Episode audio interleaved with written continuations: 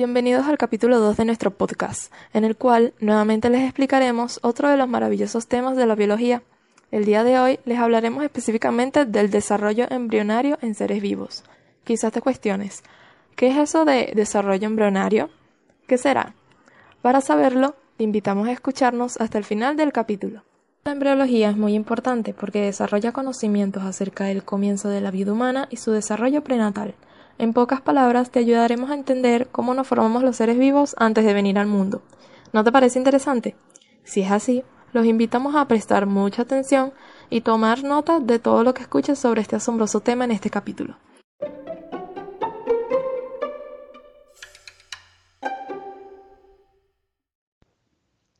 ¿Qué es la embriología? La embriología se define como la especialidad que estudia la formación y el desarrollo del embrión hasta su nacimiento. Su desarrollo empieza con la fertilización, que da lugar a la formación del cigoto. Una vez finalizado el proceso en el cual se generan las principales estructuras y órganos del embrión, que es durante el primer mes, este pasará a denominarse feto. La embriología proporciona distintos conocimientos sobre el comienzo de la vida humana y las modificaciones que se producen durante el desarrollo prenatal. Resulta de gran utilidad para ayudar a comprender las causas de las variaciones de la estructura humana y ofrece un conocimiento del desarrollo normal y las malformaciones. Las etapas. El desarrollo de un embrión tiene tres etapas principales, que son las que estudia la embriología a profundidad. La primera etapa, la etapa preembrionaria. Esta etapa comienza con la fecundación y dura aproximadamente cuatro semanas. Durante este periodo, el cigoto comienza su proceso de división celular. Los blastómeros se reorganizan en una estructura llamada mórula, que luego eclosionará y finalmente se implantará en el útero, donde comenzarán a formarse las primeras células del sistema nervioso y óseo. A partir de allí comienza la siguiente etapa del desarrollo embrionario. Etapa embrionaria, segunda fase. Esta comienza en la cuarta semana y termina en la octava semana. Durante esta etapa comienzan a formarse las primeras estructuras que darán lugar a los diferentes órganos, huesos, cartílagos, tejido circulatorio, glándulas, vellos, cabello y uñas. Además, el embrión comienza a adquirir características morfológicas de un vertebrado. Etapa fetal. Comienza a partir de la novena semana, tercer mes, y termina en el momento del nacimiento. El embrión pasa a llamarse feto, de allí el nombre de esta etapa. A partir de este momento los órganos, tejidos y sistemas ya están formados, por lo cual se espera que continúe el desarrollo hasta alcanzar las características óptimas para garantizar condiciones básicas para la vida posterior al nacimiento. En esta etapa ya puede distinguirse el sexo del feto, y este comienza a volverse más resistente como resultado de su crecimiento y maduración. Por lo tanto, el riesgo del aborto disminuye considerablemente. Ahora hablaremos de la importancia. El estudio de la embriología humana es importante porque desarrolla los conocimientos acerca del comienzo de la vida humana y los cambios que ocurren en el desarrollo. El conocimiento del ser humano en desarrollo tiene valor práctico para ayudarnos a comprender las relaciones normales entre las estructuras corporales y las causas de las malformaciones congénitas. Antes de 1940 se sabía poco acerca de las causas de las malformaciones congénitas en el ser humano. Las ramas de la embriología. Esta sería la embriología comparada, química y moderna. Comenzamos con la embriología comparada. Esta es la que se encarga de comparar los embriones de los seres vivos se enfoca en contrastar los patrones de desarrollo de distintos embriones. Esta disciplina tiene sus orígenes en tiempos remotos, empezando a gestarse en la mente de los pensadores como Aristóteles. Más tarde, con la invención del microscopio y de técnicas de tinción apropiadas, empezó a crecer como ciencia. Ha sido usada como evidencia del proceso evolutivo. Las homologias obvias que observamos en el desarrollo de grupos similares serían totalmente innecesarias si un organismo no fuese una modificación de un, del de sus ancestros. Un poco de historia sobre la embriología comparada es que el primer estudio enfocado en embriología comparada se remonta a los tiempos de Aristóteles en el siglo IV a.C. Este filósofo y científico describió las diferentes posibilidades de nacimientos entre las especies de animales, clasificándolos en ovíparos si ponían huevo, en vivíparos cuando ocurre la producción de un huevo que se abre dentro del cuerpo. Seguidamente hablamos sobre la embriología molecular, que proporciona las fases químicas de desarrollo ortogénico. Dentro de las principales características se destacan las siguientes. explica el desarrollo normal y anómalo en la etapa prenatal.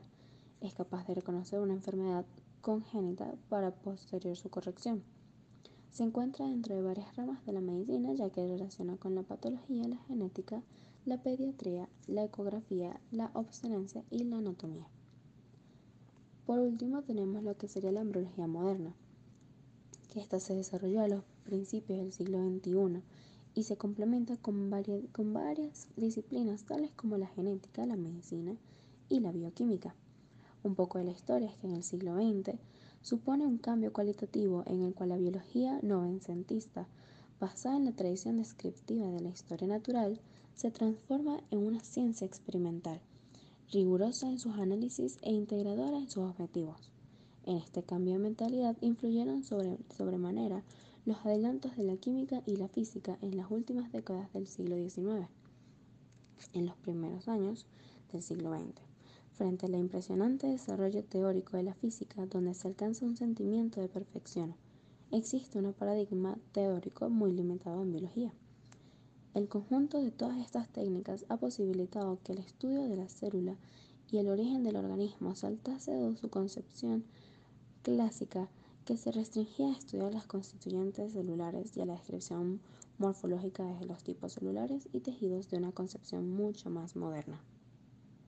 La epigénesis es una vieja teoría acerca del mecanismo por el cual los seres humanos se desarrollan. Es decir, un embrión evoluciona partiendo del cigoto que aún no se ha distinguido, lo que evidencia la inexistencia de elementos miniaturas, de órganos que ya están presentes en los gametos. Esta predice que los órganos del embrión son formados de la nada, por medio de la inducción por parte del ambiente. En esta teoría, la información genética controla espacial y temporalmente los procesos que constituyen las sucesivas etapas del desarrollo como liberación de las potencialidades contenidas en la célula inicial única. Las estructuras nuevas y los organismos se desarrollan a partir de una masa indiferenciada original de materia viva en el curso del desarrollo embrionario. Esta teoría es opuesta a la llamada preformación o preformismo, de la cual les hablaré a continuación. El preformismo es también una antigua teoría la cual, como ya les decía, es contraria a la de la epigénesis. En esta se habla nuevamente del desarrollo embrionario, pero este es un crecimiento del embrión cuya constitución y composición están completamente predispuestas desde su origen. Todo está hecho desde el principio ya sean el óvulo, el espermatozoide o el cigoto.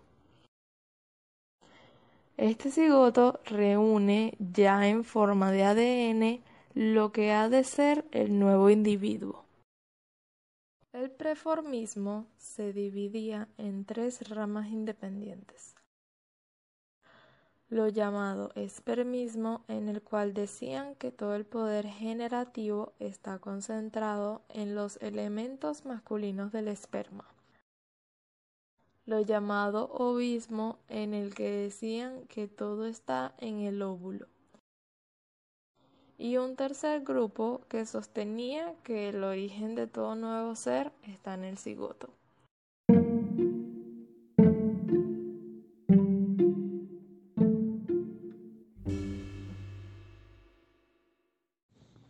En conclusión, la evolución de los métodos de la investigación de los resultados obtenidos ha ido cambiando en forma de entender la formación y la evolución de los seres vivos. Bueno, esperamos que este podcast haya sido de un buen agrado y de esta manera podemos brindar la información sobre dicho tema. Sin más que decir, por favor síganos en nuestras cuentas de Instagram y Twitter como Satecin60 piso bajo 5A02 y mantente al tanto de los siguientes episodios que les estaremos trayendo. Muchas gracias y hasta la próxima.